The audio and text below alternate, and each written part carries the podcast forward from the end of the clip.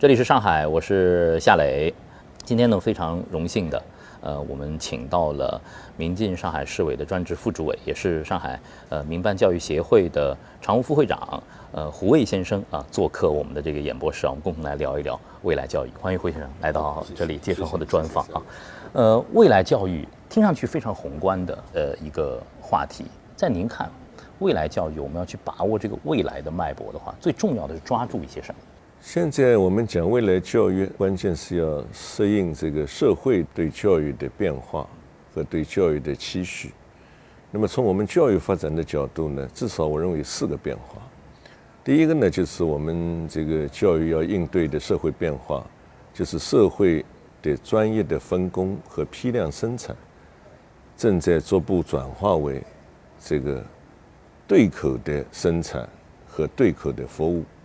所以现在这个我们看到的这个社会上面出现的机构啊，就是越来越小型化，专业之间的界限、部门之间的界限、人与人之间的等级界限就变得越来越模糊。所以在这样的情况下面呢，我们这个教育有一个很重要的任务，也不是像我们工业社会那样去批量的培养人才。嗯，就个性化的教育可能更重要。当然，这个个性化就更加突出。所以，我们现在需要我们的培养的学生，他有更多的灵活应变的能力，他有人际交往的能力，他有这个对复杂问题的独立判断的能力和创新能力。第二个呢，现在一个很重要的变化，就是人不再绑不在一个工作岗位上。像我们这些人以前这个大学毕业以后，到一个工作岗位工作，一工作就是一辈子。那现在呢？我们在一个岗位上面的专业优势，我们叫做日渐式微，所以人就需要在这个不断变化了的岗位当中，他去适应。我们讲这个欧美的发达国家，人可能一生他要有十多次的变动岗位的机会，因此呢，我们对人的发展就提出了这个终身学习、随机、随时、随地的来进行学习。习总书记对这个职业教育提出的目标，我认为很切合我们当前的实际。它叫做产教融合、校企结合，这个知行合一，这个要不断的适应它的专业发展的方向。那么这个就说明我们这个教育这个发展呢，也有很大的变化。除了我们讲的这个传统的学校教育以外，现在我们的学校教育也在向企业和行业。在那里拓展延伸，我们的学校教育也在向互联网延伸和拓展，因此未来发展过程当中呢，它很有一种可能就是产业和企业就是我们的学校，我们这个教育可能就在产业和企业当中来进行。那么第三呢，因为我我们知道这个人，因为他这个要适应不断变化了的社会，所以他这个学习就不可能那么的单一。这我记得，我们这个周有光老人曾经说过一句话，就他原来所在的这个学校，他们这个教育叫做博雅教育，就是他这个除了这个专业以外，他还学习大量的非专业的知识。你所以你才能够跨学科，才能够跨界，才能够有创新，才能有创新。所以现在的你看大学，它一定要淡化专业，或者叫做延后专业。所以，我们现在在这个这样的一个发展情况下面呢，我们这个中小学的课程也在发生变化，就是它的这个门类会逐步增加，它选择的学科的空间会越来越大，而且呢，除了这个门类增加以外呢，它的层次也在发生变化。比如说，我这个数学好，我可以学习数学的高层次的；我数学比较不好，我可以学习低层次的；我学习这个有兴趣，我可以学习中中等层次的。因为人毕竟他的这个能力倾向是不一样的，他是可以根据每个人的不同需要来进行选择。其实我在采访不同的这个呃教育专家的时候，大家呃都提到一个很重要的呃教育的方向，就是教育能不能激发和发现每一个孩子身上的这种优长，对吗？这是很重要的。但是呢，呃，现在家长的焦虑来自于我们的目前的学校的教育，呃，可能对于共性的要求。呃，对于孩子的这种呃升学和呃分数的要求，还是多过了对于个性的关照。那么这个改变的时间，您的观察会会是一个什么样的周期？这当然是一个我们传统教育和现代教育的分水岭。这个传统教育我刚刚讲了，因为它是满足大工业生产需要的，这个学生就是像一个原料，从一个口上进去，通过批量的课程，最后通过考试评价成为标准建设人物。但随着我们刚刚讲了，我们整个社会的变化，我们社会的越来越这个转向它的扁平化、小型化，这个人不再绑不在一个工作岗位上。随着我们这个互联网、大数据，特别是这个智能化的发展，对我们人的整个生活和我们这个生活方式的变化的冲击，所以我们就越来越需要我们这个这个所谓我们教育的个性化。所以，我们这次这个上海的高考改革总的方向和目的，实际是适应了我们这个教育的个性化发展的趋势，适应了使我们每个学生。他的这个潜能开发的趋势，马克思有是有一句话很重要的一句话，就每个人的自由发展是一切人自由发展的前提。所以，我们这个教育也不能够批量生产。所以，你看我们现在这个很多学校在这个发展过程当中，他就做了很多的改善，比如说给提给学生提供多样的课程选择。我们原来传统的教育，我们强调的是系统。尽管我们的知识点跟国外的知识点差不多，但是什么道理我们学的那么苦呢？因为我们强调我们的系统性，强调我们这个教育要向难度和深度方面去这个深化，所以我们变成课本越学越学越厚，这个基础知识越来越广。但是我们现在这个改变呢，就是要建立这个学科和学科之间的关联性。学科关联性它建立以后呢，它就可以把学科之间的综合主题选择出来。围绕这个综合主题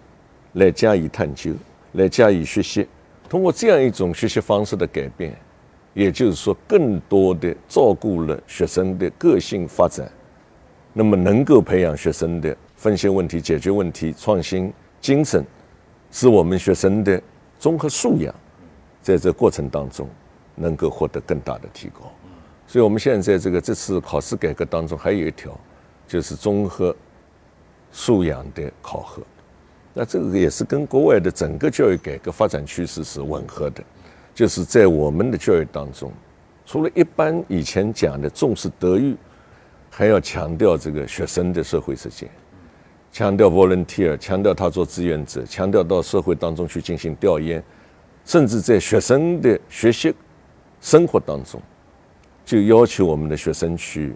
这个参与我们这个社会问题的发现，甚至为我们的社会在发展过程当中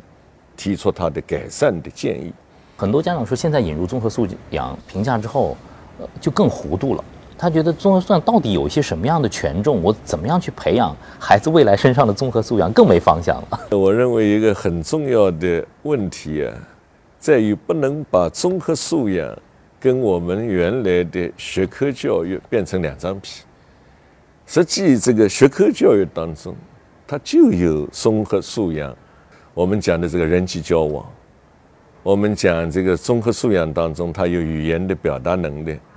综合素养当中，它有它的创新精神。那么这些东西，实际我们还是要通过这个学科为载体，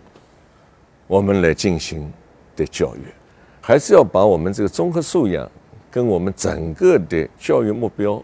跟我们的课程设置，跟我们的专业设置，要把它整个紧密的结合起来，是融合的，是融合的，它不是两张皮。现在好多人呢，这个学科教育管学科教育。似乎这个综合素养是另外一条管道在推动，家长就不就说嘛，哎呦，这个好累啊！一方面在刷分，一方面在忙着跑各种各样的培训班，然后呢去培养孩子的所谓的综合素养。孩子人的时间有限的，对呀，对呀。所以这个这点你讲的对的，这也就是我们现在当前综合素养培养过程当中所面临的一个需要解决的问题，就是怎么把我们的综合素养的培养，特别是跟我们的。课程开发、课程研究，以及怎么把这个研究的成果落实到我们的教学过程当中，这个是分不开的。嗯，另外面向未来的这个教育啊，有一点向您请教：如果说是一个人要更好的适应未来的这种高速变动的这个社会、科技发展的社会、人工智能博兴的社会，有些什么样的核心能力？您觉得是一个孩子身上非常重要？现在学生，你说你这个知识有多么的渊博，这个完全已经跟现代社会已经是完全格格不入了。昨天我们讨论这个人工智能，因为人工智能它是在云平台和大数据的支撑下。现在我们已经叫做量化时代，对，将来这个所谓这种记忆性的、深化计算性的东西，都是能够通过机器来解决的。实际我们现在有一个手机，呃，已经能够解决我们这个一般学生知识所需要的所有能够检索到的内容。就知识点，你是可以马上就知道的。所以我们说，这个人工智能、大数据这个发展以后，有一个很现实的东西，就是有很多岗位。都会消亡。有人说这个，比如说这这个法官的助理岗位，可能就会消亡，因为我们是大陆法系的，大陆法系的国家，它是按照这个判例来进行判的。你叫这个法官的头脑当中去记，记个一千个不得了了。一大数据一点击，哗啦一下案例全出来了，都是经典案例。我们教育也是同样的，教育讲到底它是面向未来的事业，但是我们的中小学呢？它基本上面都是学的是前人已经积累下来的知识，只不过是一种传承的过程。我们学的都是公理、定理，数学一加一等于二，不会一加一等于三的。